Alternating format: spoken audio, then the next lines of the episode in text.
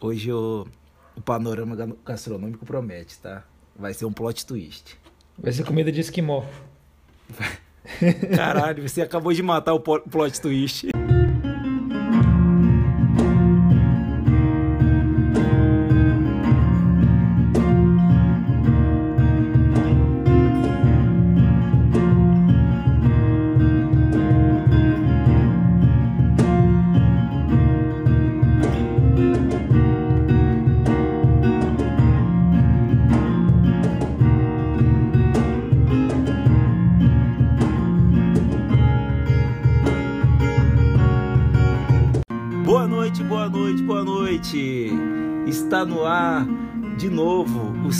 Podcast do Horário Nobre.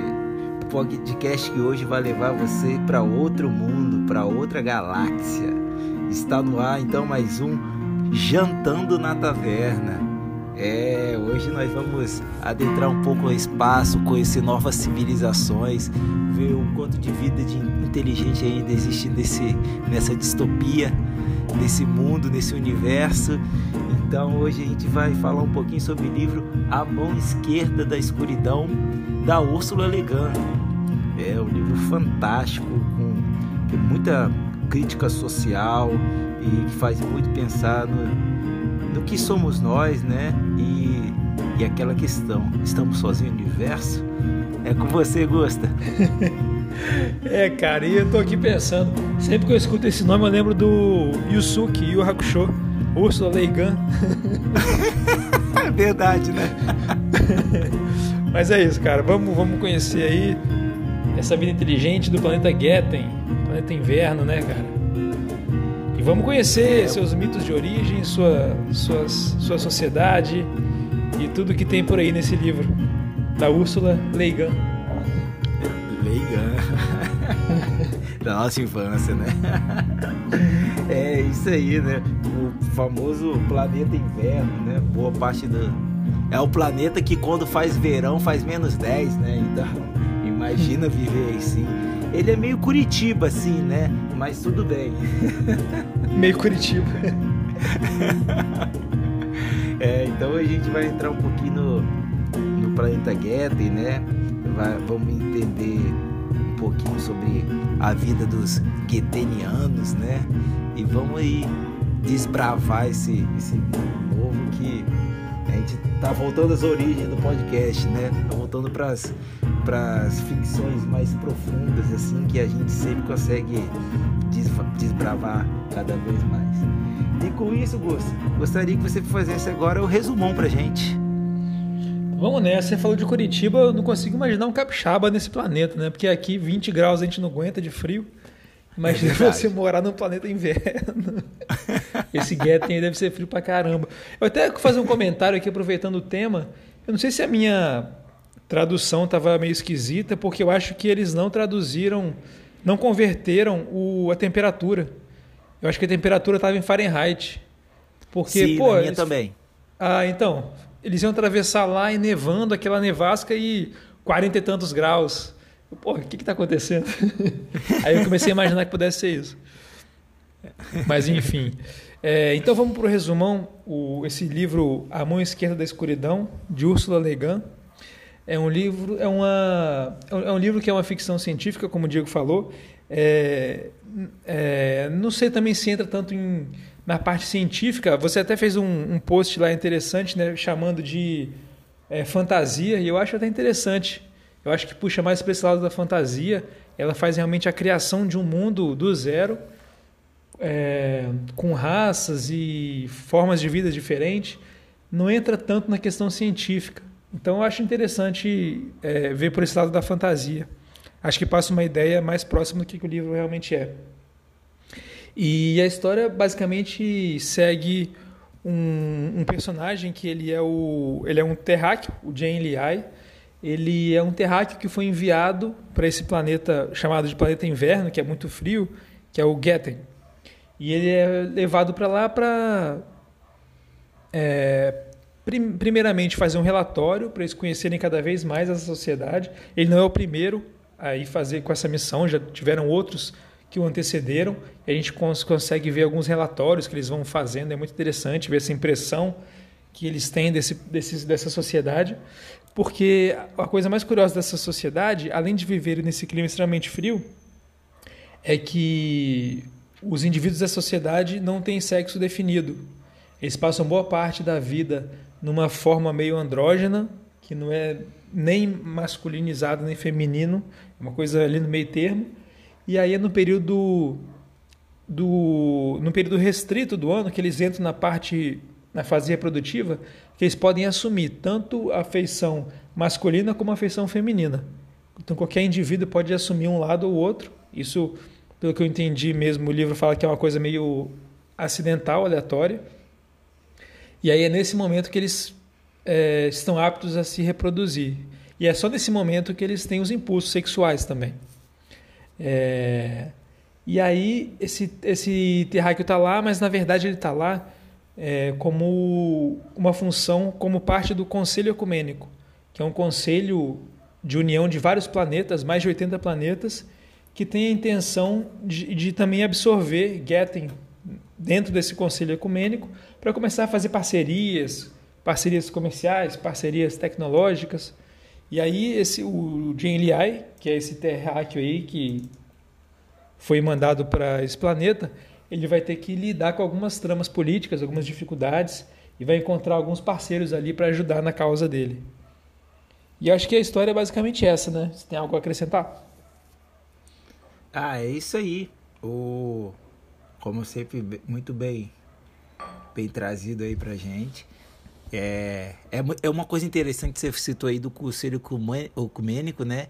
É que fica muito claro, o Gary I, ele fala o tempo inteiro que esse conselho ele visa a troca, né? A troca de, de, informação, a troca comercial e o mais interessante que cada, cada novo mundo que entra no, no conselho ecumênico, ele ele começa a se desenvolver, né? Ou seja, eles ajudam no desenvolvimento tecnológico e tudo mais. Então isso é isso é super legal, assim. Eu achei muito interessante essa pegada deles aí. E, então vamos para frente. Vou trazer um pouquinho aqui agora, né?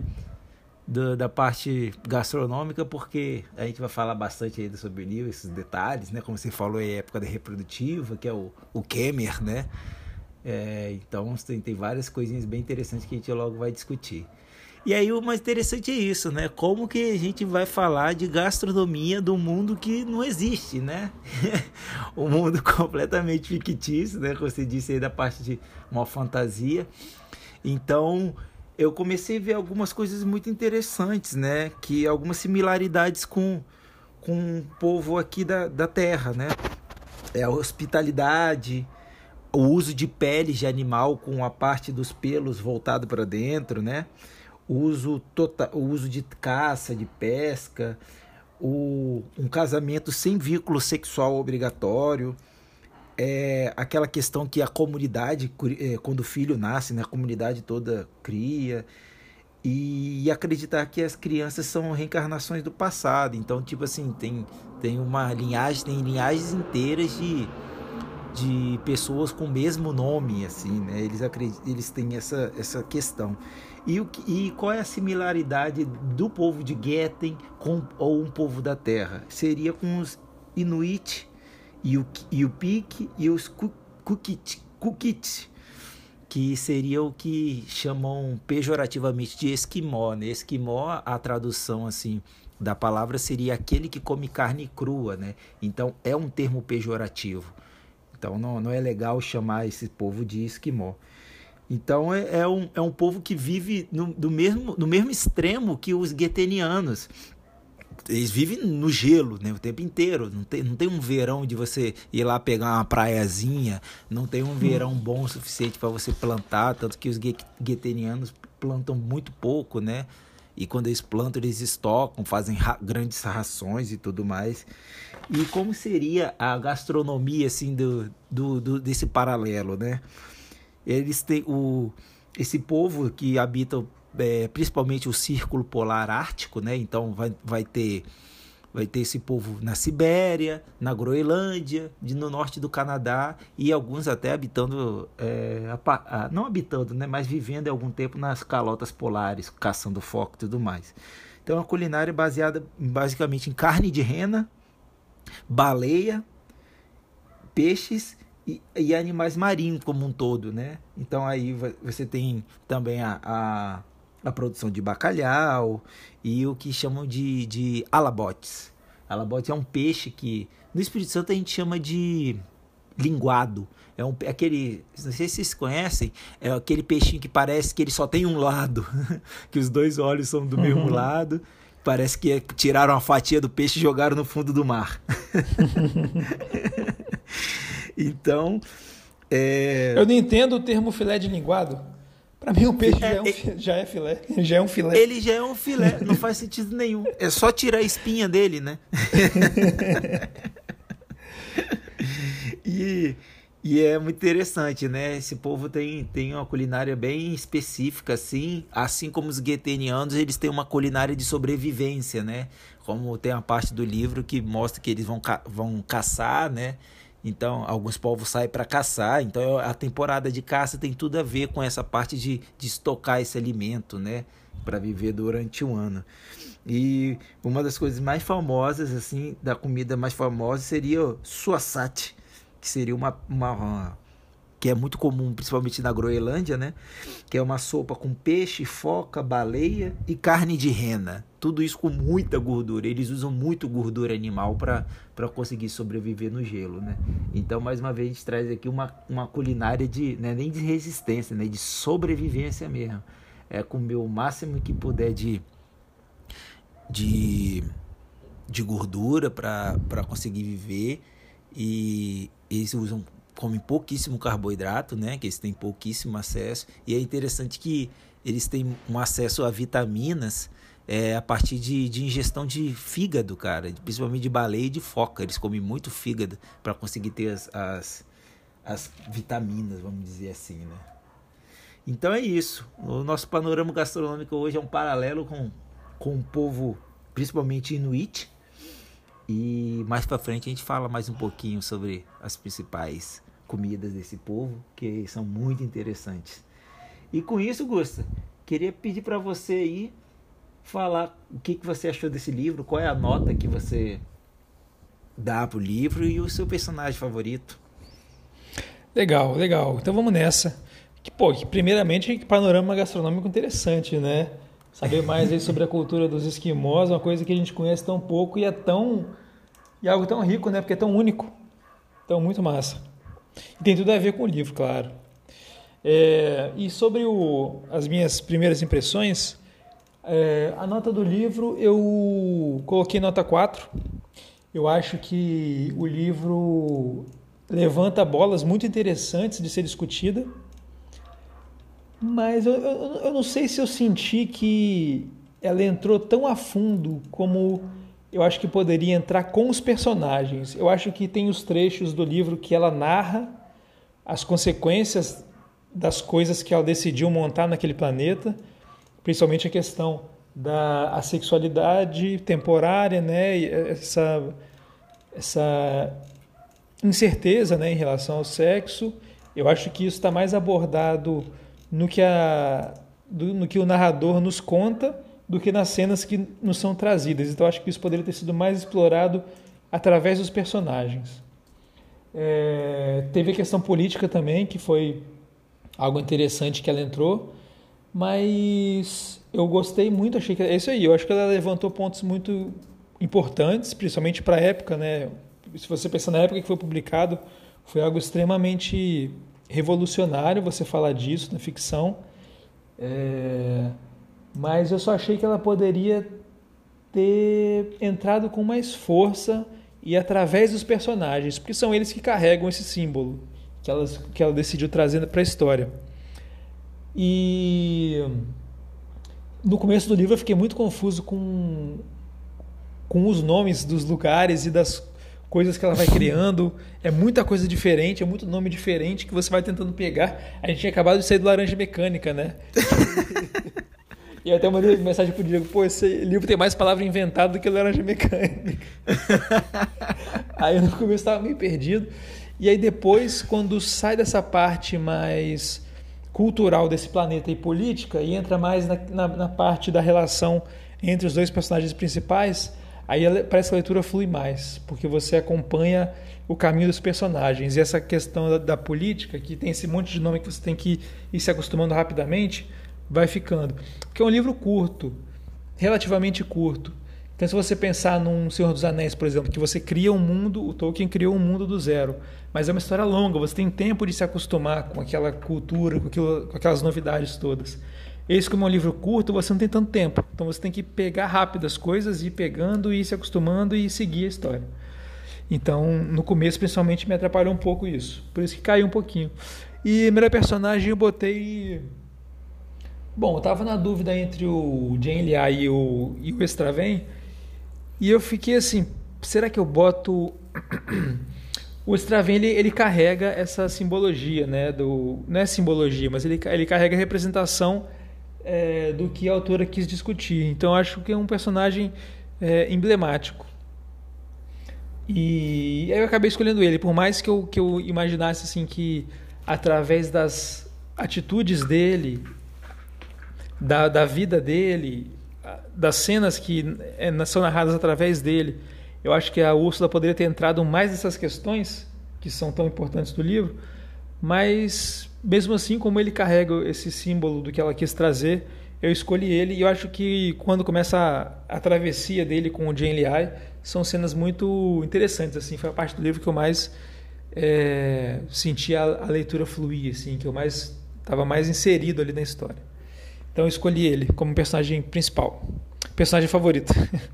e você, Diegão, diz aí primeiras impressões do livro, nota e personagem preferido.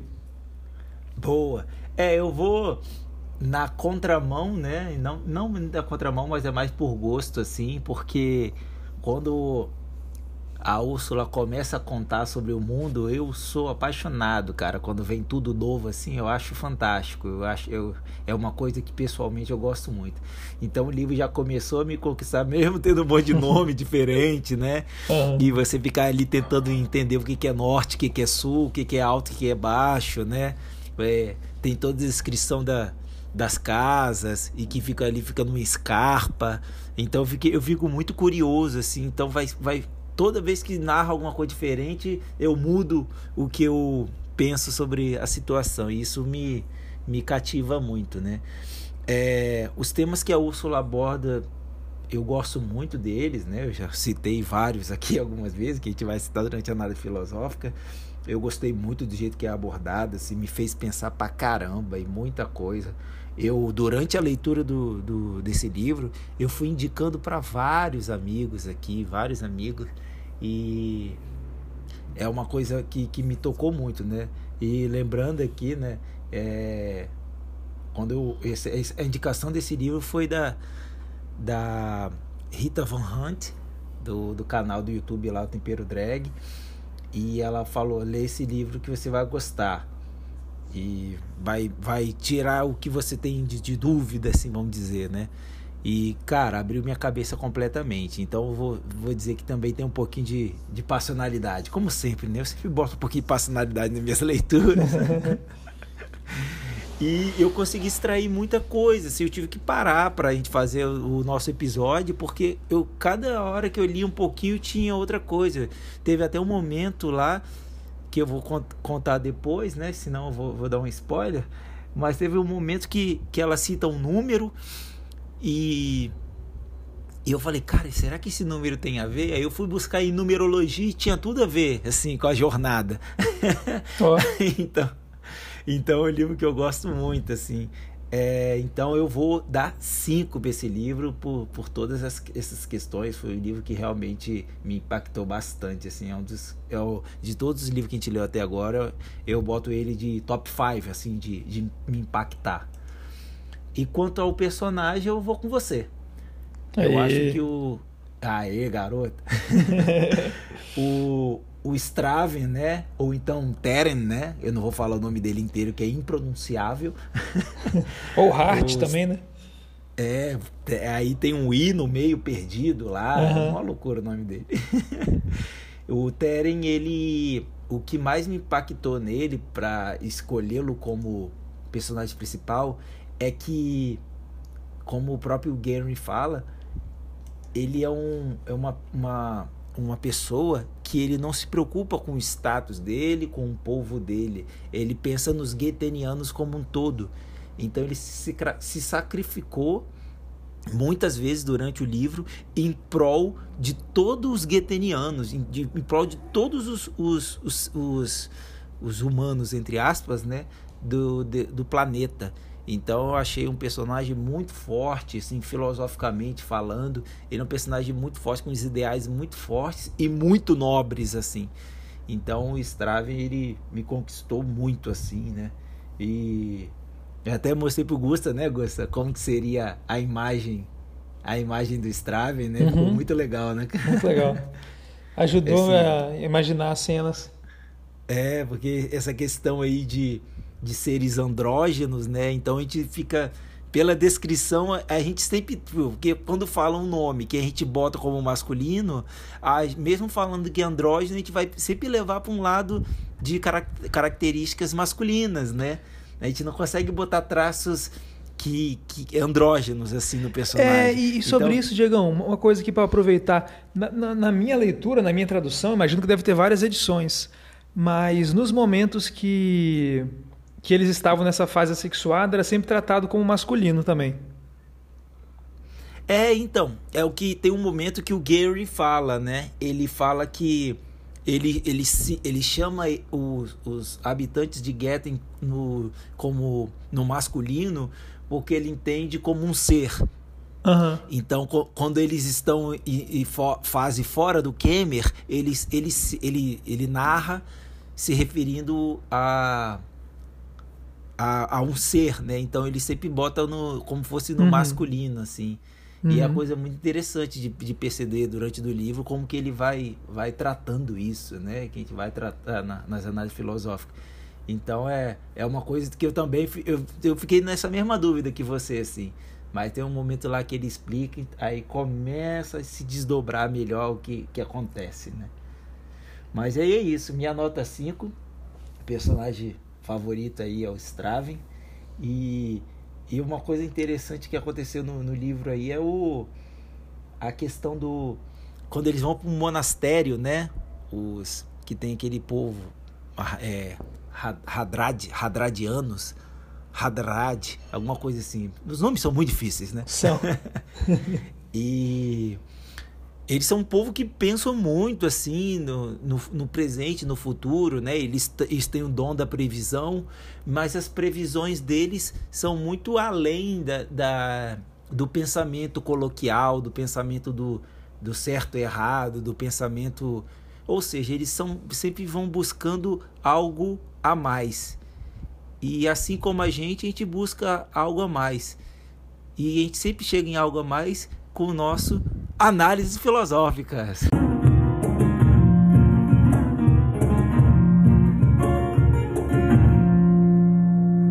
Ah, e primeiramente deixar claro, né, pessoal, para quem ainda não está acostumado, chegou aqui agora de paraquedas, primeiro episódio, daqui para frente a parte a gente começa a mandar os spoilers.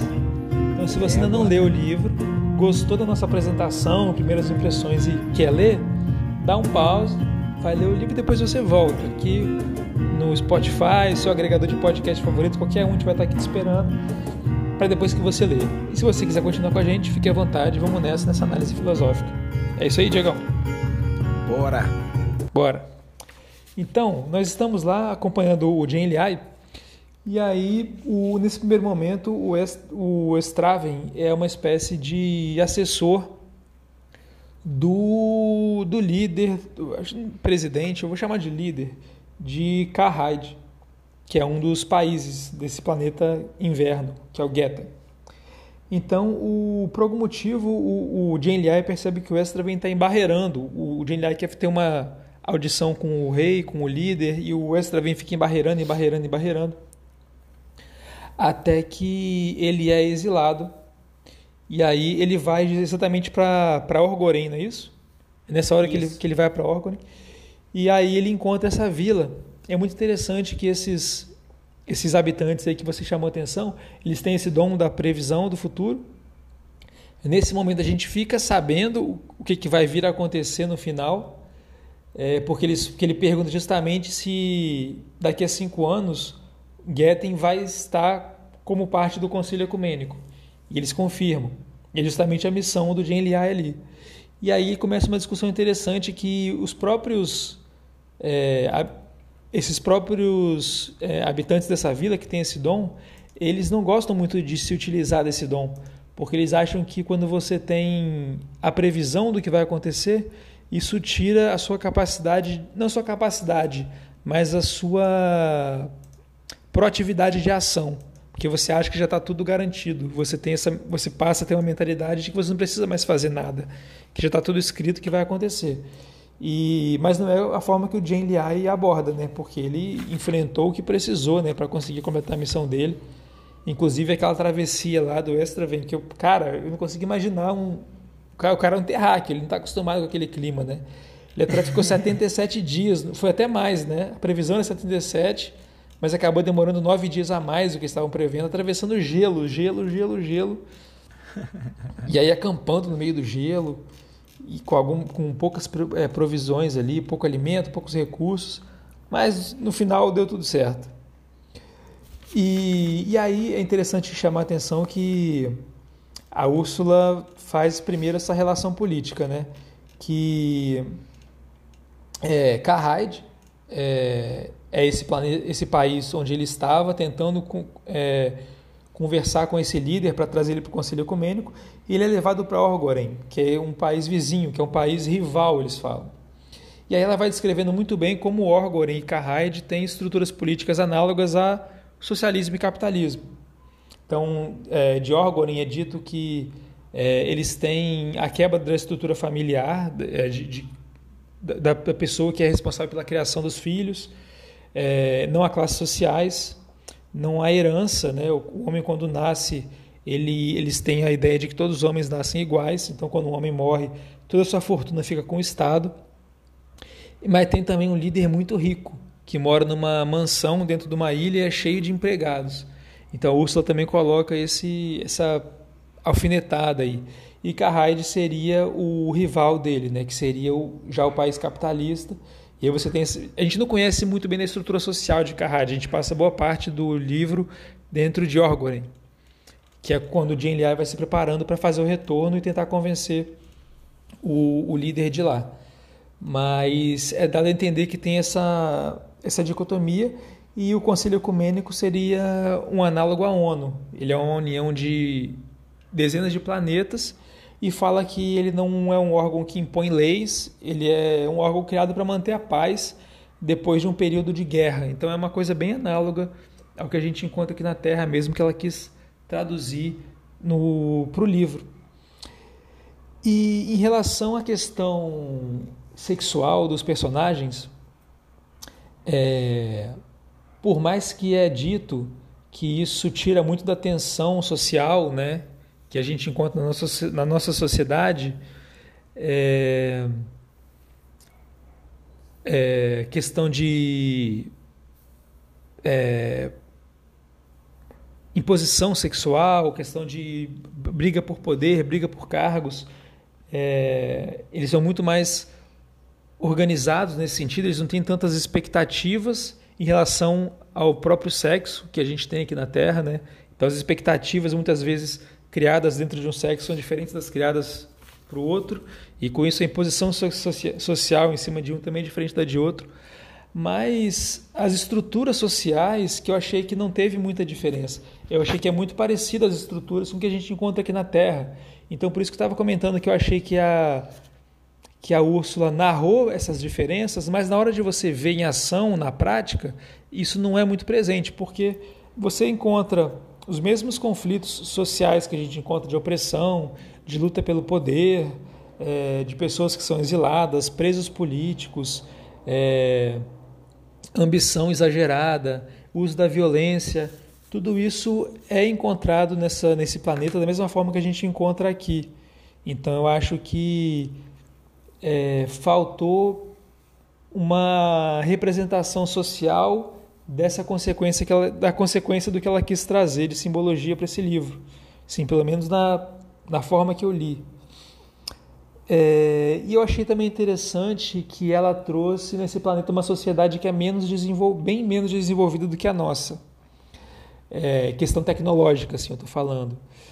E eu fiquei pensando se, se ela é, queria fazer uma representação, não sei, né? Não sei, não, não conheço as, a ideologia dela, o que, que ela pensava a respeito desses temas. É, deve ser até interessante ver entrevistas com ela, mas a gente percebe muito aqui né, na, nossa, na nossa sociedade é, uma ambição social ligada ao status sexual. Então você quer é, ganhar dinheiro, você quer subir de de cargo, você quer é, subir sua carreira, subir de nível, virar chefe, e isso vai te dar um status maior e você vai ter, consequentemente, acesso a muito mais é, opções, assim, né, de é, sexualmente falando. E essa sociedade que não possui esse tipo de estrutura é, sexual, vamos falar assim, eles acabaram tendo um desenvolvimento tecnológico mais atrasado. não sei se a Úrsula quis fazer uma relação de, desse, desse aspecto, que eu acho que é uma relação complicada de se fazer, ah. mas ficou me parecendo, porque é o principal é, foco do livro dela, vamos falar assim. Essa questão política também é interessante, mas, ela fez, mas muitos livros abordam isso já. É, eu acho que o que ela traz de diferencial é essa tensão sexual e eu fiquei me perguntando as consequências disso para a sociedade. Isso me pareceu uma coisa que ela trouxe bem clara, que é desenvolvimento tecnológico. Eu fiquei me perguntando. E aí eu vou até passar a bola para você, Diego. Você já pode até emendar a sua análise. E aí a gente vai batendo bola. Mas se você trouxe alguma coisa aí em relação a isso, e aí você já pode emendar também a sua, a sua parte. Ah, que legal, cara. Eu, vou. Estou aqui no, no, roteiro, talvez até tenha essa parte sim. Eu achei muito interessante isso aí que você falou porque é, a falta de ambição é, inibe um desenvolvimento maior, né? Tipo, a, a, e nesse que nessa questão aí é tipo assim, essa luta constante pelo poder, essa imposta por uma sociedade patriarcal assim, né? Ela uhum. leva a alguns desenvolvimentos porque sempre um, uma sociedade, um povo está querendo, uma nação está querendo ser superior à outra e acaba gerando um desenvolvimento mais rápido, vamos dizer assim, né? Igual uhum. é só pensar aí durante a quanto desenvolvimento a gente teve durante os embates da Segunda Guerra Mundial e a posterior Guerra Fria, né? Uhum. Então, é, os avanços são, são muito grandes, assim. É, eu estava vendo uma análise esses dias que em 200 anos a gente saiu de, de uma de não ter conexão nenhuma com o mundo entre os, os, os, os, os países, o globo como um todo, uma conexão total, assim, tipo, você sabe em tempo real o que está acontecendo em qualquer lugar do planeta agora. Então é um desenvolvimento muito rápido que a gente não sabe nem lidar com isso, né? De tanto que a gente desenvolveu. E eu emendo nisso aí no começo da minha análise que eu achei muito interessante que o como que ocorre uma desconstrução do, do Gary a, ao longo da, da, da história, né? Uma coisa, uma, um detalhe que eu só peguei assim no final que o Gary é, é, várias vezes é falado que ele tem a pele mais escura que os getenianos, né? Ah, sim. Uhum. E, e tipo assim, os getenianos eles já tinham uma pele escura. Então fica, fica claro que o, que o Gary ele é negro. E fica essa coisa, eu achei muito interessante de tipo assim, o mensageiro da Terra a outros mundos é um negro. Eu achei muito legal isso, adorei isso. Então, é, eu achei já, já, já interessante nisso. É o que eu falei, né? São vários detalhezinhos que tem sempre uma crítica, né? Um, um impacto assim. Então, no começo o que acontece? O choque do Gary fica muito claro quando e no meio de suas falas, ele trata a sociedade gueteriana com estranheza. E, tipo, no começo do, da narrativa do livro, ele é bem preconceituoso, assim, né? Como é que fala, ah, esse pessoal andrógeno, não sei o que, e fica, ah, esse tem hábitos muito, muito esquisitos tudo mais, porque ele estava só como espectador, ele não estava vivendo a vida de Getten, né? Que depois ele, ele, com todos os problemas que ele passa com Straven, ele começa a viver aquele planeta e ele começa a entender o que, que é ser um Getteniano. Por outro lado, também é interessante perceber que a ausência de um, de um gênero definido extingue qualquer possibilidade de estratificação social. E, e o que leva até um cuidado comunal, né? É muito interessante que não tem essa estratificação, né? Você tem, sim, você tem cargos governamentais e tudo mais, você deixou claro aí que você que mesmo o líder lá, né, que momentos chamam de rei, é, não é uma um poder que é passado hereditariamente, né? Tipo, o rei morre, acabou, tem que achar outro líder pra gente. É, os cargos os cargos públicos eles nunca são hereditários também sempre tem mudança sempre tem mudança de tudo e são todos iguais realmente é uma sociedade muito comum e comunal também e o o Gary até fala em algum momento que que essa não estratificação é devido a isso, porque você não tem uma, uma relação de, de poder igual a gente tem na, na, na maioria das sociedades na Terra, né? que é da, dessa estrutura patriarcal. E, e lendo o livro, eu, eu lembrei de uma coisa muito interessante. Quando teve um. Em House of, House of Cards, tem um momento que o personagem do, do Kevin Spacey, né, o, o Francis Underwood, ele diz que tudo é sexo e sexo é poder. Eu fiquei pensando, cara, durante o livro, a relação de poder na nossa sociedade que, que leva a, a sobrepujar um dos gêneros, né? Que é a base de, dessa estrutura patriarcal. O, e isso não existe em Getten, né? E, e é muito louco que você tem você pega assim as grandes guerras, os grandes conflitos da, de várias de várias épocas da civilização humana, eles, eles têm essa questão do, do homem se reafirmar como o poder, né? E tem guerras ocasionadas até por, por esse negócio de, de da mulher como uma posse, né? Então a gente tem tem aí a mais clássica seria a guerra de Troia, né? Mas vários, vários conflitos foram em relação a isso, né? em relação à mulher como objeto, ou então mesmo não, não aceitar a mulher como influência, influenciando o poder. E, e, e é muito interessante, né? Eu pego a guerra e você pega os gueterianos e, e o Gary fala que nunca existiu guerra naquela, naquela civilização. Eles não sabem o que é guerra, eles não sabem o que é esse confronto. Claro, eles têm uns confrontos entre eles, assim, né? Mais diplomáticos, mas eles não vão pro, pro campo de batalha, né? Para testar a virilidade, como acontece aconteceu em muitas guerras aqui no, no nosso planeta. e e aí, cara, vem me trazendo um monte de, de coisa, a busca pelo, pelo outro, né? Porque ali você não, não vê ele se preocupando em buscar a alma gêmea, né? É, em buscar alguém para viver do seu lado, ah, vou buscar meu parceiro. Não, eles vivem. E aí quando eles estão em Kemer, eles se relacionam. E não tem nenhuma lei que, que legisla casamento, tanto que eles fazem um, um acordo assim verbal, né, que é o Cameron, né, que eles chamam, o Kemer é tipo assim, ó, foi legal, a gente está junto em Kemer, tivemos um filho e vamos continuar junto para quando a gente estiver em Kemer de novo a gente ter mais filho e a gente viver junto. E então é sempre um acordo formal, não tem nenhuma lei para isso e, e algumas partes do planeta também é até proibido Cameron, né? Então você não tem essa busca. Eu lembrei uma coisa muito interessante do, do livro O Banquete, né, o banquete de, de Platão, o Aristófanes ele, ele narra um mito do que seria o amor, né? Então o mito é muito interessante. É o que acontece no, na criação do, dos, dos seres pelos deuses do Olimpo foi criado um ser que ele tinha tanto o, o, o lado feminino o, o lado feminino como o lado masculino às vezes um ser podia ter dois lados masculinos ou mesmo dois lados femininos, mas eles eram um ser de duas cabeças assim.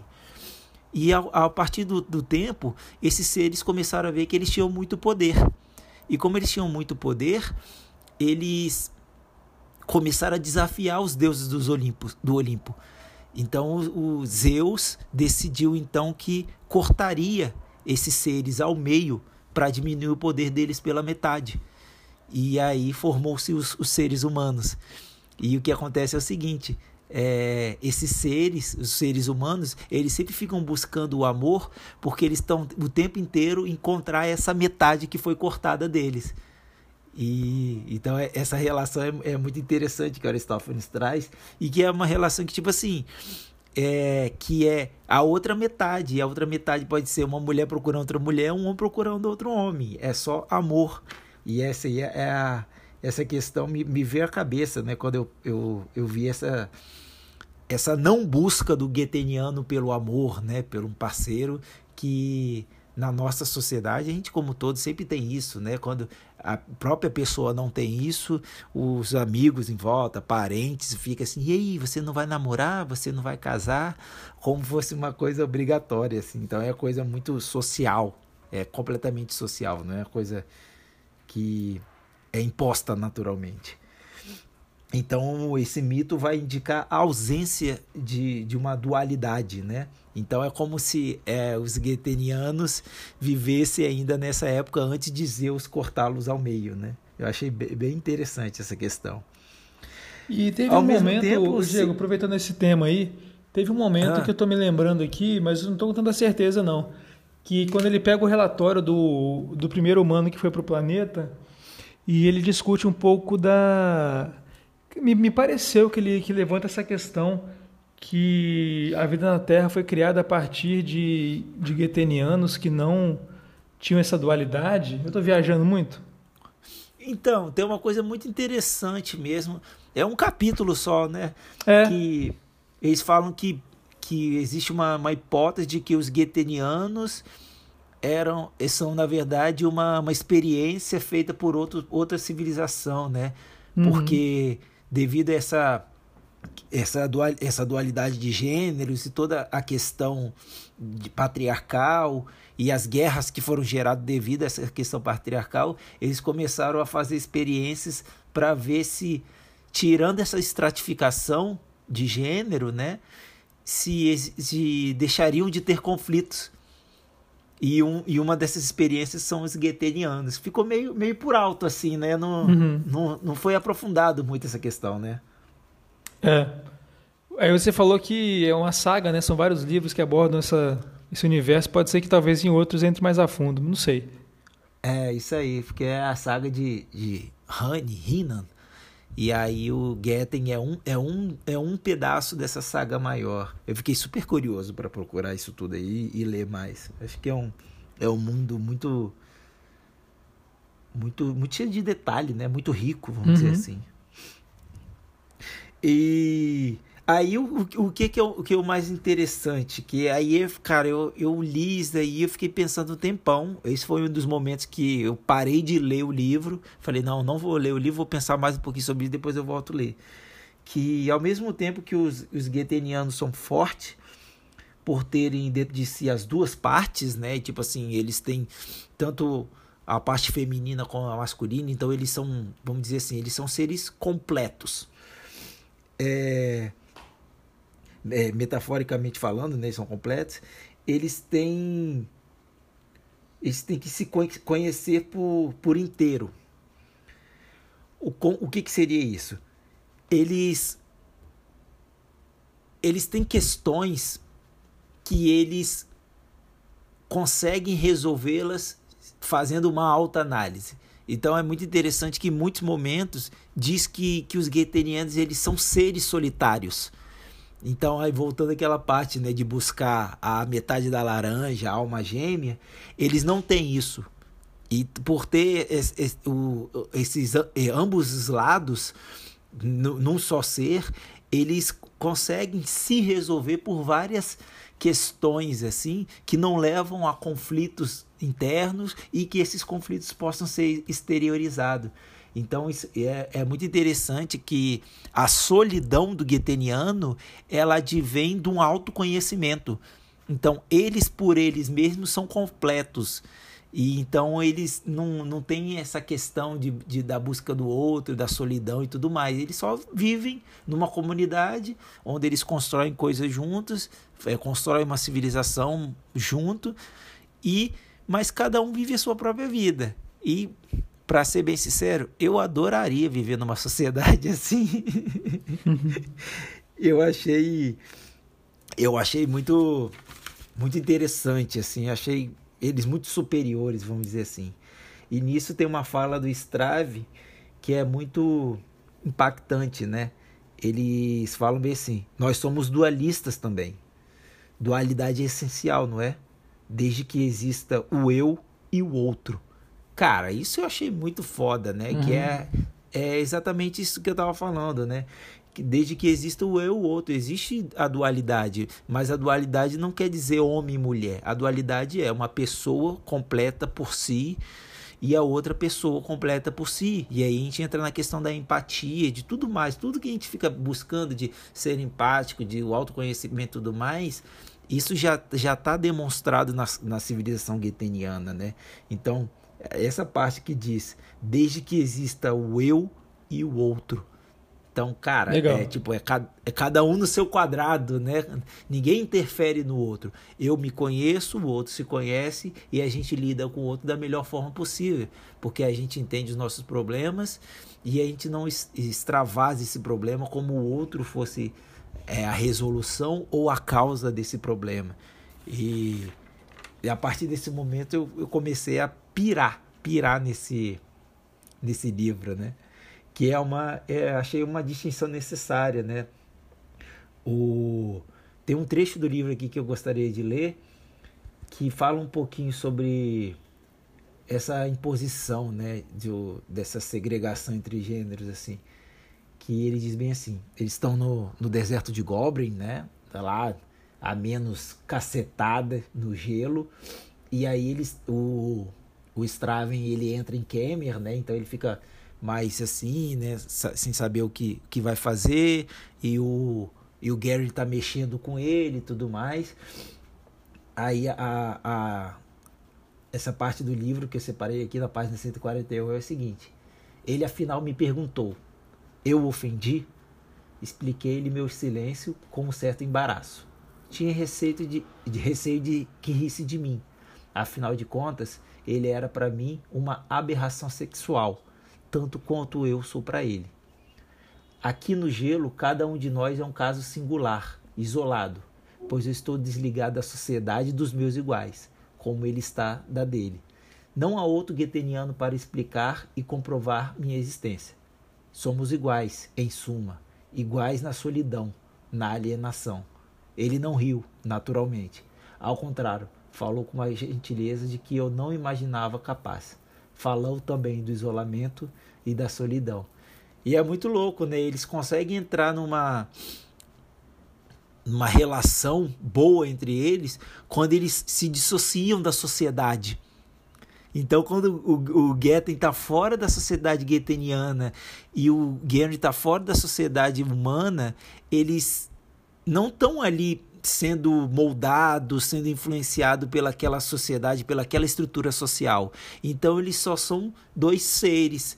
E aí eles começam a se relacionar entre eles da forma mais natural possível, sem uma, uma, uma imposição social. Então, tipo, eles começam a se respeitar e se aceitar a partir do momento que eles falam que não há outro gueteniano para explicar ou comprovar minha existência. Ou seja, eu não tô mais, eu não sou mais um gueteniano e nem um Gary humano. Nós somos, nós somos simplesmente dois seres. E eu achei que uhum. achei muito legal. E aí a partir desse momento, né, o amor, o amor de, de Gary pro Strave é muito simbólico. Ele consegue fazer a distinção entre homem e mulher mas mesmo assim ele se abre e se permite amar o Straven. Então ele diz né, que ele, ele ama o Straven e ele fala de uma relação com o Straven. Ele não fala mais nada, é uma relação com o Straven. Ele ama o Straven, então não, não, não, ele sai dessa parte de ah, é, é ama, ama como amigo, ama como é, sexualmente, como que ama. Então é simplesmente o amor da forma mais natural possível, né? E com isso, dessa relação, fica muito interessante a versão que Gary toma dos humanos no final ali na nave, né?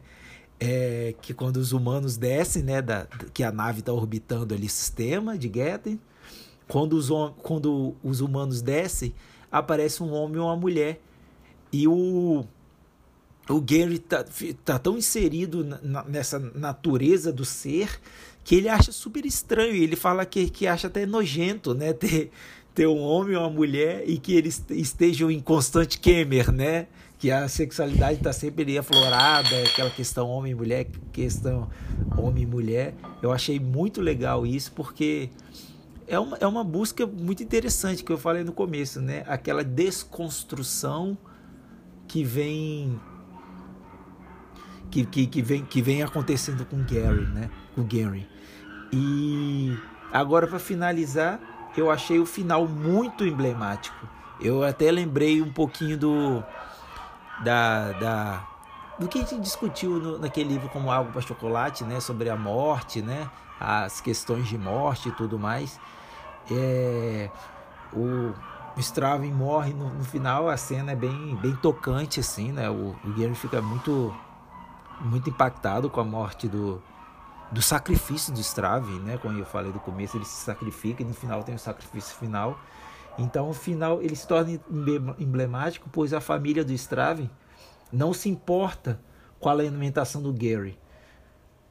É, o Gary chega lá se lamentando e vai falando, né, que morreu e, e, e o pai do, do, do Straven e o e o acho, acho que é o irmão dele, não, não, o filho do Straven fica olhando para ele, tipo, beleza. Mas aí quando o Gary começa a falar dos feitos do Straven, eles fala, aí ele senta e fala, me conta mais sobre isso. E eu achei muito legal como que eles é, tratam a morte. Tipo, eles não ficam lembrando que a pessoa morreu, e sim fica tendo as lembranças boas, né? Eu acho Interessante, que tra... Diego, sobre isso que você falou, me fez pensar aqui, porque tem um trecho na primeira metade do livro que ele começa a falar das lendas, né? As lendas do, do, do planeta. E aí uma das lendas mais interessantes é que fala sobre um casal que aí eles estão, não vou lembrar com detalhes, mas eles estão numa cidade em que ela foi, é, é, o solo está muito infértil, tudo que planta morre, está tudo congelado, eles não conseguem mais produzir nada.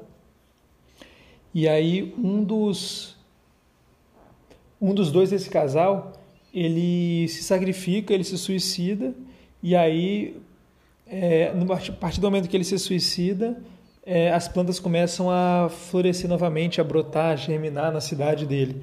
Então é meio que uma, uma lenda que mostra do, do poder do sacrifício do indivíduo como símbolo para um bem maior, né? E aí eu acho que mostra um pouco da, da narrativa do Straven, né? Que ao final ele acaba também por esse bem maior, como você falou, que ele pensava sempre em todos os habitantes do planeta, ele acaba se sacrificando nessa luta, então trazendo também esse símbolo né, da, do sacrifício dele pela comunidade que ele se importava. É, com certeza, é. E que falou no começo, né? Sociedade, sociedade bem comunal, assim. E o Straven, no final, ele fica como o símbolo dessa sociedade, tanto que depois disso os, do, os dois pais rivais se, se unem e tudo mais. Então, realmente, ele, ele, foi, ele é o verdadeiro herói desse livro, né? E Sim. Ele, ele, ele, ele é bem a personificação do que é aquela sociedade. Eu achei. Eu fiquei assim encantado com, com o Straven e com toda essa história, né? Que eu falei, dá para tirar muita coisa interessante de, desse livro. Então, isso é o porquê de eu ter dado minha, minha nota 5 e Gusta, algum comentário aí nessas, nesse monte de coisa que eu falei? Eu acho que eu acho que eu falei demais hoje, né? é, o livro ele levanta muita bola, né? E aí aqui pro podcast é prato cheio. é o que a gente quer mesmo. É, vamos ver se a galera aí consegue comentar bastante coisa aí com a gente, né? É muito interessante. E eu achei legal, né? O, geralmente quando tem essas, essas histórias de encontro de civilizações, sempre tem aquela questão, né? Tipo, ah, eu vim em paz, não sei o que. O Gary deixa isso, deixa isso claro o tempo inteiro. Tanto que ele diz que ele vai sozinho para mostrar que ele é só um mensageiro. Não é nada demais, não é um conquistador, né? E você não, não tem. Na, na sociedade gueteniana, você não tem questões de guerra. Ele não fala também de guerra entre os mundos do, do Conselho Ecumênico, né? Mas é aquele negócio, né? A gente não tem guerra, mas aqui nesse podcast, mesmo falando do, da mão esquerda da escuridão, a gente tem bomba sim. Então tá no ar a nossa pergunta bomba.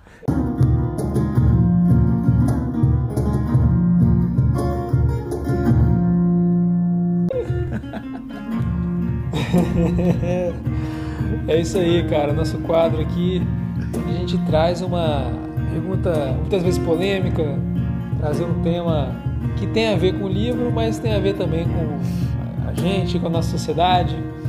É mais ou menos isso, né? Exatamente. E aí, quem começa hoje? Então, eu falei muito, acho que os ouvintes estão enjoados da minha voz por um momentinho. Manda você então. Então eu começo? Beleza. É.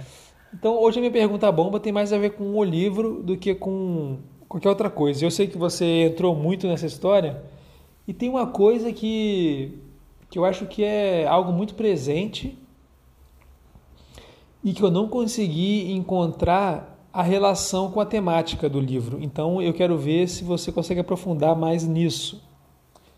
Então, eu queria saber o que, que você acha que significa o gelo o planeta inverno. Que que se isso tem de alguma forma inserido na simbologia dos temas que são tratados? Ah, que interessante. Então, cara, eu fiquei pensando nisso muito, né? Porque tem esse o Gary fala em alguns momentos que por eles estarem naquele planeta muito da de como eles vivem é, tem muito a ver com, com clima extremo, né? Tipo, ele fala, né? Na cidade você não tem um dono da cidade, né? É, todo mundo tá ali fazendo um por o outro. Então, quando ele tava naquele vilarejo, todo mundo se reunia no mesmo lugar porque era quente, porque tinha comida. A partição entre eles é muito grande. Então, como eu peguei, eu, eu, eu li muito sobre os Inuit e, e eu não sei se a Úrsula fez isso, mas tirando a parte, os Inuit eles têm uma questão forte assim de, de em relação à mulher, né? Tipo, eles tratam essa parte igual quando um, mensa, quando um visitante vem na casa, eles cedem a mulher ao visitante para a mulher esquentar ele, né? É, então essa parte não, não é interessante dizendo assim do, dos Inuit, mas é, o, o, o entorno da da comunidade deles é, é muito interessante o quanto que eles se ajudam, o quanto que eles são iguais entre eles, né? Enquanto, o quanto que eles são comunais. Então eu eu linkei muito da, da de uma vamos dizer assim uma pô perdi a palavra aqui a inspiração no, nos inuites para uhum. para para a história dos guetenianos. E eu acho que, que o gelo, né, esse clima extremo que ele fala, né, e até é muito legal que ele, que ele explica, né, por que que Getten é gelado, né, por causa da rotação, da inclinação, da órbita em relação ao, ao Sol deles. E resumindo, eu acho que o gelo ele traz toda a diversidade, né, que hoje a gente não tem essa diversidade de sobreviver no, no nosso planeta. Mas eu acho que essa constante necessidade de sobreviver que molda a sociedade, sabe? Então, eles não têm tempo para pensar em coisas fúteis, em poder, em, em competição. Eles, por não ter esse tempo, né, eles não, não, não têm esses embates e as outras questões que eu levanto aqui na análise filosófica. Então, acho que o gelo traz essa questão da, da necessidade de, de viver em comunidade, né? traz o, o mais natural do ser humano, que nós somos é, espécies extremamente sociais, né? e a, a diversidade traz o humano para ser humano novamente. Eu acho que a alusão a gelo traz isso na minha concepção. Legal, legal. Achei interessante sua visão. Boa. E você pensou alguma coisa sobre isso, sobre gelo? Cara, eu achei a sua, a sua interpretação muito interessante, essa, essa consequência social do clima. Eu estava pensando numa coisa mais assim, pro lado do, do símbolo do gelo como é, o estado de tomar forma de algo que é fluido. Então, a, água sendo algo fluido, quando se torna gelo, se torna algo sólido, ele toma, toma uma forma. E essa forma depende do recipiente, né? não é uma forma já pré-definida. Então, eu acho que poderia ter aí uma metáfora com essa fluidez sexual deles e eles retomam uma forma que não está pré-determinada, vai ser uma coisa que vai ser de acordo com é, o que a questão hormonal deles moldar, né? Imagino que seja algo hormonal. Eu, eu tentei, eu acabei levando para esse lado. Então eu acho que complementa, né? Essas duas visões. Nossa, eu adorei essa visão. Nossa, muito legal mesmo. Até o, uma das fotinhas que a gente postou lá no Instagram, né? Que tem aquele aquele maciço de gelo com duas faces, né? De um Foi dali que eu é, isso aí. Eu achei muito massa é. aquela, aquela imagem. Daí que me caramba, pode ser algo assim. Legal. Pô, gostei demais, cara. Mas essa não é a pergunta bomba para você, tá? então manda aí, manda aí que ainda tem mais. A pergunta bomba, cara, eu, é interessante, né? Você, eu, eu respondi essa pergunta bomba, você também respondeu, e eu vou dizer que a pergunta que eu vou fazer para você, eu já respondi durante a minha análise, né?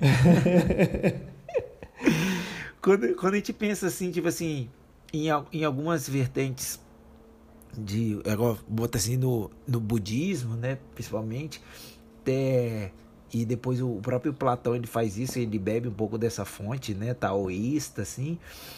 Tem a questão de abdicado de sexo né para conseguir pensar mais pensar no na, na razão na verdade sem as nossas vontades né. E uma dessas coisas é, é abdicar do, do sexo né que é, é algo que que tipo assim a testosterona no, no homem ela é estimulada por testosterona né? Então isso é uma cadeia é, retroalimentada. Eu uhum. queria saber a sua opinião do que eu já falei nas análises filosóficas o quanto que a, a estrutura né que a gente vive hoje essa estrutura é, patriarcal né dessa é, de, dessa sobrepujação do, do masculino de, em cima do feminino. O que que isso influencia negativamente no o que influencia, né, na verdade, diretamente nos conflitos que a gente tem na Terra, como um todo, de todas as formas de conflito. Ah, não. É, cara, eu acho que a gente pode levar é, para dois lados interessantes, né? Uma coisa é, so, é, sobrepujar, né? Um sexo sobrepujar o outro. E outra coisa é você dar espaço para as diferenças inerentes é, entre os sexos. Então eu acho que assim, você sobrepujar não tem vantagem nenhuma. Isso é, é, imagina se a gente só só homem pudesse escrever ficção, a gente não teria um romance como esse, né? Isso eu acho que é um exemplo que está aqui na nossa cara. Então eu acho que quanto mais visão, mais vozes produzindo, é, tanto culturalmente como é, produção mesmo de tecnologia, quanto mais cabeças pensando no mesmo problema, a chance de você conseguir uma solução criativa, inovadora é muito maior. Então, acho que, assim, tanto é, isso é um problema em relação à diferença sexual, como em relação à diferença é, de classes sociais, né? Que eu acho que ainda fica uma coisa ainda mais problemática nessa questão da, de, de, de dar voz e dar oportunidade quantos gênios podem estar sendo perdidos assim por falar em, em, em, criação tecnológica, porque simplesmente não tem acesso à educação. Né? Então, quando a gente pensa nisso, a gente para para pensar quantos é, gênios da tecnologia, da cultura, da arte podem ter se perdido simplesmente porque não tiveram oportunidade. Gênios do esporte também, de todas as áreas. É, e eu acho que uma coisa positiva, e voltando aqui para a parte do, da diferença entre os sexos, que é o tema do livro, é que eu acho que existem sim diferenças é, é, é, claro que você não consegue individualizar. Eu acho que existem diferenças entre os sexos de como consequências de dosagens hormonais, né? Então isso gera diferenças de personalidade. É claro que existem indivíduos, você não pode falar que todos os homens são de um jeito e todas as mulheres são de outro jeito. Mas existem sempre indivíduos que, que têm a sua individualidade, claro.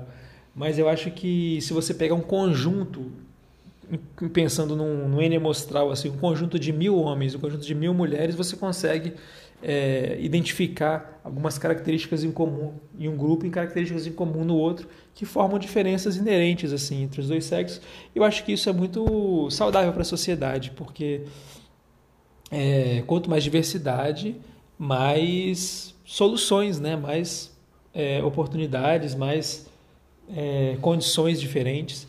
Então acho que essa essa quando um, um sexo oprime as, as condições para o outro, a sociedade como um todo que tende a perder, né? Boa, concordo plenamente. Você soltou a, a palavra certa, né? É a diversidade e não a disparidade, né, cara? Então, uhum. a diversidade gera tipo, vamos voltar para biologia, né? A diversidade gera evolução, né? E também a diversidade Boa. é isso aí. como né? A diversidade como um todo, em qualquer situação, ela gera uma evolução. Então, se você uhum. nega essa diversidade, você está é, realmente negando evoluir. Então, eu concordo plenamente com a sua resposta, Gustavo. Bom demais. E, cara, uma coisa muito interessante que você falou é o seguinte, né? Falar da, de, de gênios, de várias áreas. E uma, uma área que é muito interessante que a gente vê, que a gente não, não tem pouco, né? da distinção de ah, o homem faz isso melhor do que a mulher, a mulher faz isso melhor do que o homem, que é a área gastronômica, né? E gastronomia, gastronomia te lembra alguma coisa? Me lembro do nosso podcast. Atualmente eu falo gastronomia, eu lembro do Jantando na Taverna. E é claro que é muito em função do nosso quadro derradeiro, que é o quadro A Hora da Janta.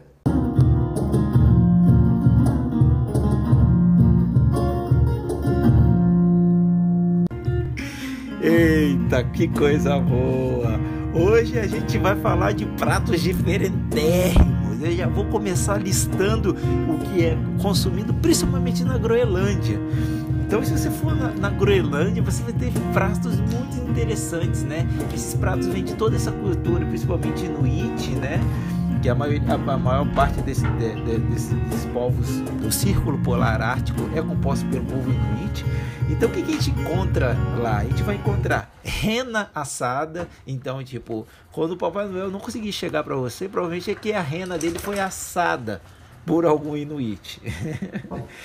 Você vai ter carpaccio de foca. Por que carpaccio de foca? É porque a foca tem muita gordura. Então eles fazem um corte assim da, da carne da foca e com, com a gordurinha. Então você come aquilo ali, principalmente quando eles vão caçar, eles fazem grandes expedições de caça, né? Então leva esse carpaciozinho de foca.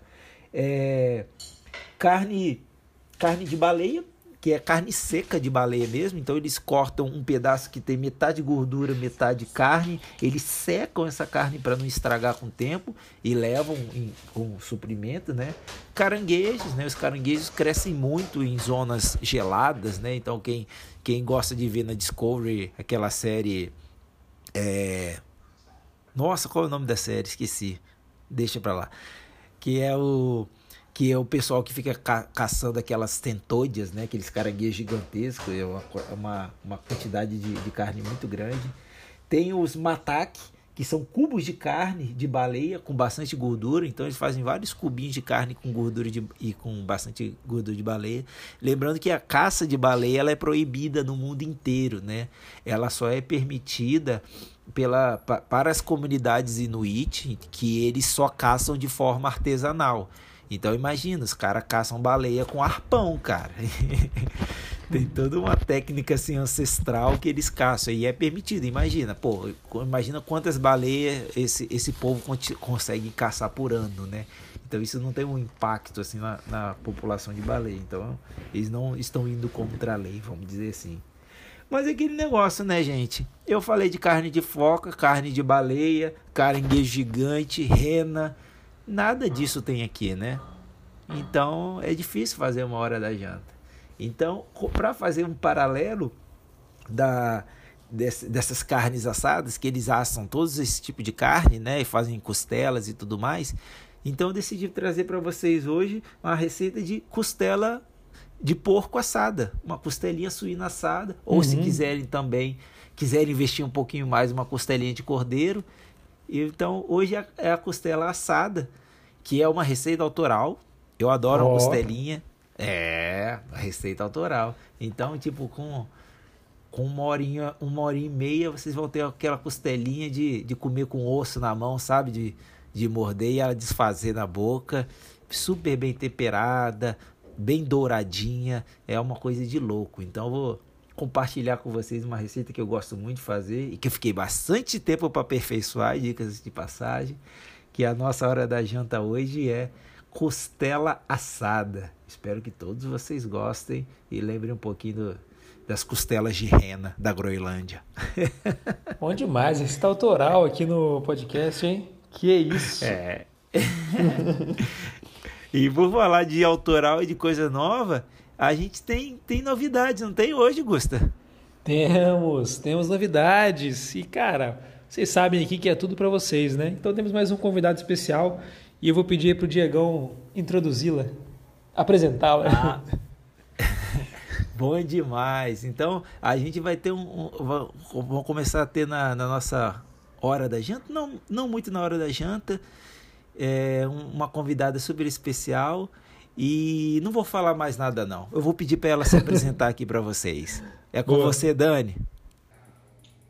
Diego, meu querido, que prazer estar aqui com vocês, né? Eu já acompanho vocês também há um tempinho e fico aí me deliciando com os livros e toda a resenha que vocês fazem.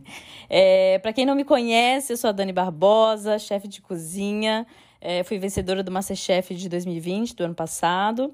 E desde então estou esbravando a culinária brasileira, sempre tentando trazer mais criatividade para essa, essa cozinha maravilhosa que nós temos. É, pessoal, vocês já estão vendo aqui nosso elenco estrelado, né?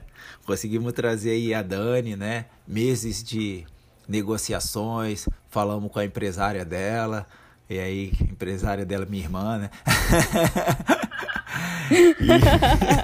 e, e, aí conseguimos chegar aí no, num ponto comum. Vamos fazer algo junto? Vamos fazer algo junto. Então ela está aí abrilhantando o nosso podcast, né? Aí vocês se perguntam, né? Mas o que, que a Dani está fazendo aqui agora? Muito fácil. Aqui a gente traz sempre a hora da janta, né? Então eu trago o panorama gastronômico no começo do resumão do livro. E aí trago para vocês uma receita relacionada a esse panorama gastronômico. Beleza, mas e aí, como que a Dani vai fazer? Nada mais do que ela vai pegar e dar uma nova receita. Por que isso? A Dani, ela é especialista em, em comida brasileira, né? E tem várias receitas autorais e ela vai trazer uma receita mais ligada ao que ela sentiu com o livro. Então, a gente estava até conversando, ela falou, poxa, quando eu, eu achei que você ia trazer uma, uma receita super pesada do Laranja Mecânica, porque é um livro super pesado. E aí foi isso, né, Dani? Porque quando a gente começou a conversar, foram cinco minutinhos e já tava. E a gente já sabia o que, que ia fazer, né? com certeza o santo bateu, Diego. Então, se o santo bateu, com certeza a coisa vai funcionar muito bem. Mas é, né? A gente cozinha com sentimento. E aí, quando eu leio os livros e pensando na, na comida que vai se relacionar a esse livro, eu penso não no contexto do livro, mas no sentimento, aquilo que aquilo me gera, né? E aquilo, e aquilo que aquilo me desperta para cozinhar. Então, eu acho que vai ser uma experiência muito rica, uma experiência muito diferente que eu vou provocar, né, em todos os ouvintes aí, em todo o público que já acompanha vocês. Então a ideia é isso mesmo que o Diego explicou, né? É ler o livro, a gente vai discutir, eles vão fazer a resenha, e aí eu vou inspirar uma, uma culinária, um prato, é, a partir do sentimento desse livro. Vai ser uma troca muito, muito interessante. Ah, muito legal. E é isso aí, gente. Como a gente sabe, né? Na quarta-feira é a hora da janta, né? Logo depois desse episódio. E a gente sabe que na outra terça-feira tem o Fatiados na Taverna e acaba que depois do fatiado na taverna não tem hora da janta de novo. Então nada melhor do que botar outra receita. Então eu trago para vocês hoje que a gente vai ter o quadro na quarta-feira após o fatiado na taverna, o quadro chamado Dani na Taverna. É, super especial aqui, né? então a Dani vai aparecer, vai trazer, vai falar um pouco da receita. Então vai ser assim aquela coisa mais refinada ainda, vai ser divertida como sempre também. Então vocês vão ter um pouquinho mais de gastro, né? Nosso podcast é gastro literário, então cada vez mais comida que a gente trouxer, eu acho que fica melhor, não é, Dani? Delícia, Diego. Vai ser uma delícia fazer essa troca com vocês, né? Sempre a experiência de ler um bom livro sempre desperta sentimentos novos. E eu acho que ligado à comida também vai fazer uma mistura muito, muito, muito melhor ainda, viu? Vai ser um prazer estar com vocês. E desde já já agradeço muito o convite, viu? Vou colocar muita energia ah, nesse projeto. Com certeza. E eu acho que vocês ficaram com alguma dúvida aí, né? Dani Barbosa, Diego Barbosa. Mas não, ela não é minha prima, apesar de já ser de casa já mas aí a interação já tá super boa. Se quiserem chamar a gente de primo também, tá tudo tranquilo também. Então a gente espera a Dani para próxima quarta-feira, após o Vateado da Taverna, né, Dani? Perfeito, Diego. Um grande abraço a todos. Estou esperando ansiosamente para esse momento. Vai ser muito, muito divertido. É isso aí, valeu, Dani. Então a gente se vê no após o nosso Fatiados na Taverna, né? Então esse quadro aí para vocês, trazendo um pouquinho mais de gastro do nosso podcast Gastro Literário. E vocês já viram aí a Dani super despojada, né? Tomara que vocês gostem muito, tenho certeza que vocês vão gostar, que é sempre trazendo um pouquinho mais para vocês. Não é isso, Gosta? É isso aí. Então vai vir a brilhantar aqui nossa experiência gastroliterária, né? É, bom demais. Mais uma estrela. Mais uma estrela. e é isso aí, pessoal. Antes de a gente se despedir, né? Ou melhor, já se despedindo da, da mão esquerda da escuridão, eu gostaria de, de pedir ao Gusto para falar aí pra gente qual é o nosso próximo livro, Gusta. O que, que a gente vai ver no próximo episódio aí? Ah, e o próximo episódio vamos trazer aqui um autor muito querido, né, por todo mundo que Eita. gosta de ler. Muitos tiveram assim seus primeiros momentos com, com esse autor, lembranças muito boas e assim, é uma história que te puxa para dentro. E vamos vamos ler então o Hobbit do Tolkien. A experiência vai ser muito interessante, diferente aqui pela temática. Acho que vai dar um episódio bem legal. Ah, com certeza, né? Porque a gente fala de Tolkien, a gente pensa só em fantasia, mas a gente não vê ninguém discutindo a parte mais filosófica da história, né? E eu acho que vai ser um desafio bem interessante aqui pra gente. Vai ser algo bem, como a gente já estava falando, bem autoral. único. bem único. Vamos, vamos fazer tudo para ficar à altura, né? É. Porque é, é um autor uma, bem querido por todo mundo. É a responsabilidade bem grande. Uhum. então é isso aí, pessoal. Então, começando nossas despedidas aqui, agradecendo aí a companhia de vocês em mais um horário nobre. Agradecer a esse engajamento bem legal, que como a gente sempre promete que vai trazer coisas novas, já vão ter mais coisa nova. É, uma coisa que eu queria indicar aqui é o seguinte: se vocês querem saber um pouquinho mais né, dessa discussão de gênero e tudo mais, passem lá no, no canal da, da Rita Von Hunt, que é o Tempero Drag no YouTube. Então, todas essas questões são vídeos ótimos. A Rita é professora e ela tra trata tudo isso com uma eloquência muito grande, ela fala muito bem.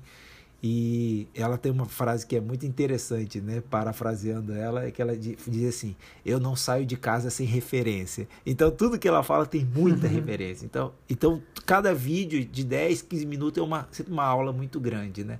E agradecer aqui a, publicamente por ter indicado esse livro aí. E agradecer todos vocês por estarem com a gente tá comentando, curtindo, continue curtindo tudo, compartilhando, chamando mais gente que cada vez mais a gente vai se aprofundando em, em mais livros. Quem vos falou mais uma noite foi Diego Barbosa. É isso aí, pessoal. Me despeço também. Um abraço para todo mundo. Até semana que vem. Venham com a gente nessa viagem pela Terra-média, que tudo vai ser muito massa. Até lá. Vinheta.